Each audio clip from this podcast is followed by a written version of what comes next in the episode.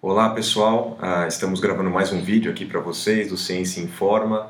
Eu, Bruno Gualano, ao meu lado o professor Guilherme Artioli. A gente vai discutir uh, um talvez mito, talvez verdade. O Gui eu vou deixar uh, para você responder isso em primeiro lugar, né? Então a gente vai falar sobre alguma coisa que vocês já devem ter ouvido falar no dia a dia de vocês, né? Será que o indivíduo só começa a queimar gordura depois de 20 minutos? Então a gente ouve isso nas academias, a gente ouve profissional falando isso, as pessoas ah, no dia a dia. Pensar, eu preciso fazer mais de 20 minutos de atividade física, porque esse é um número mágico, né? A partir de 20 minutos eu consigo, eu começo a queimar gordura. Então, Gui, é, de onde que vem é, esse mito ou esse fato, né? Então esclarece o pessoal aí em casa o que que, que, que representa esses 20 minutos para começar a oxidar a gordura. É, na verdade, isso é um grande mito da nossa área, talvez um dos mitos mais difundidos por aí, que as pessoas mais acreditam nele.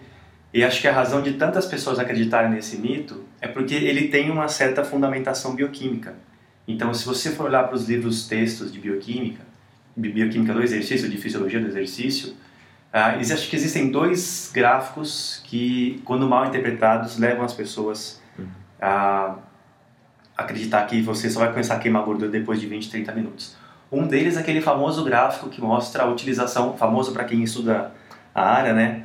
Uh, que mostra a utilização dos sistemas energéticos uh, em função do tempo de exercício. Então você tem lá no começo do exercício o sistema TPCP, uhum. depois do primeiro minuto o sistema da via glicolítica, e depois de 5 minutos começa a aumentar os sistemas oxidativos, e depois de alguns minutos que esse mais ou menos 20 minutos, que esse sistema oxidativo está em sua utilização máxima, né, que ele é o predominante. Uhum. E a, a, interpretação errada que as pessoas fazem desse gráfico é que esse gráfico não se, não se refere a tempo de exercício, mas a tempo de exercício máximo. Então ele, ele pressupõe a relação tempo e intensidade do exercício físico. Então exercício físico de, de intensidade máxima que dure 10 segundos, que seria, por exemplo, uma corrida de 100 metros, uhum. existe a predominância do sistema ATP-CP. Uhum. Um exercício de duração, de intensidade máxima que dure 60 segundos, por exemplo, uma corrida de, digamos, 800 metros, aí sim a predominância da via glicolítica. E para um exercício de intensidade máxima que dure 20, 30 minutos, como por exemplo uma corrida de 5 km, aí sim você tem uma predominância dos sistemas oxidativos. O que não significa que você tem exclusividade desses sistemas. Né? Todos os, os sistemas, independente de qual seja o exercício, eles acontecem de forma simultânea. Então não existe um, uma situação em que você use exclusivamente um único sistema. Tá? Uhum. Então essa é a primeira a interpretação errada. A outra interpretação errada diz respeito a um outro gráfico, que ele mostra a relação entre a, a utilização, a quebra de gordura, uhum. que é diferente da oxidação, e a depressão de glicogênio. Então, quanto mais o exercício se prolonga, mais você diminui o glicogênio muscular uhum. e essa diminuição de glicogênio muscular é proporcional ao aumento da oxidação de gordura, da quebra de gordura. Uhum. Tá? Então, isso também faz com que as pessoas acreditem que você só vai queimar gordura a partir de 20, 30 minutos de exercício, uhum. o que é uma interpretação errada.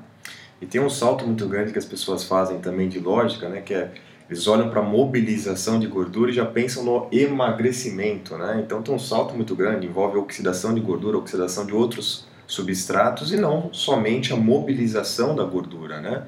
Então, com base nesses, nessas interpretações incorretas da literatura, né, tem muita gente que acaba dizendo de fato que só depois de 20 minutos de exercício você começa a queimar gordura ou que você a, por além disso, emagrece. Né? Então, eu preciso fazer exercício até 20 minutos, porque se eu fizer exercício com duração inferior a 20 minutos, eu não vou emagrecer.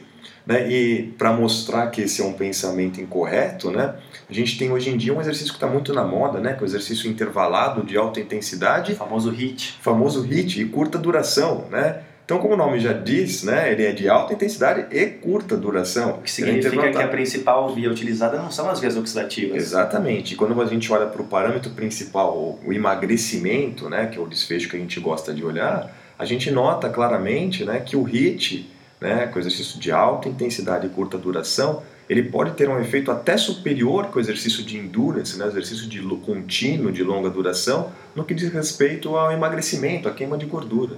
Né? Então, ah, esse é um exemplo claro né, que mostra o que você falou, né, que a gente oxida a gordura né, ao longo do tempo, né, ah, independentemente da predominância ou não daquela via energética. Né? Acho que esse é o grande ponto. Predominância é uma coisa, exclusividade é outra.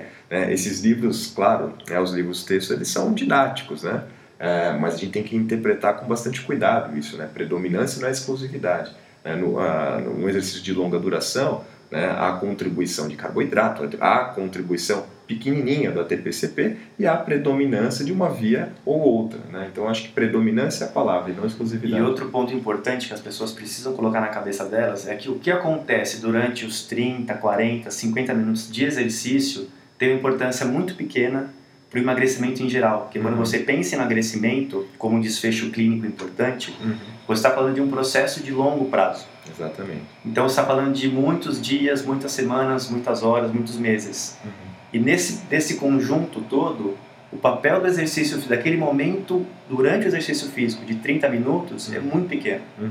Então outros fatores pesam muito mais, Sim. como por exemplo estímulo para síntese proteica, ou manter a massa magra, uhum. estímulo para perda de peso, então uhum. seria um déficit calórico.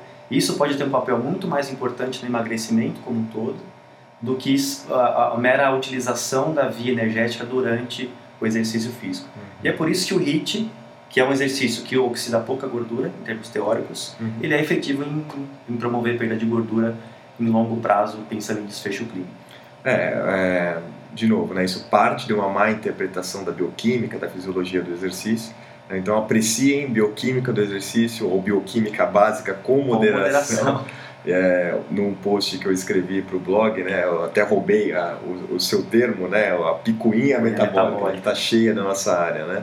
O pessoal olha para a via bioquímica e a partir disso extrapola para o que acontece no mundo real, e né, assume no mundo como se fosse uma verdade Exatamente, muita cautela, gente. É, sempre analisem o desfecho clínico com muito cuidado.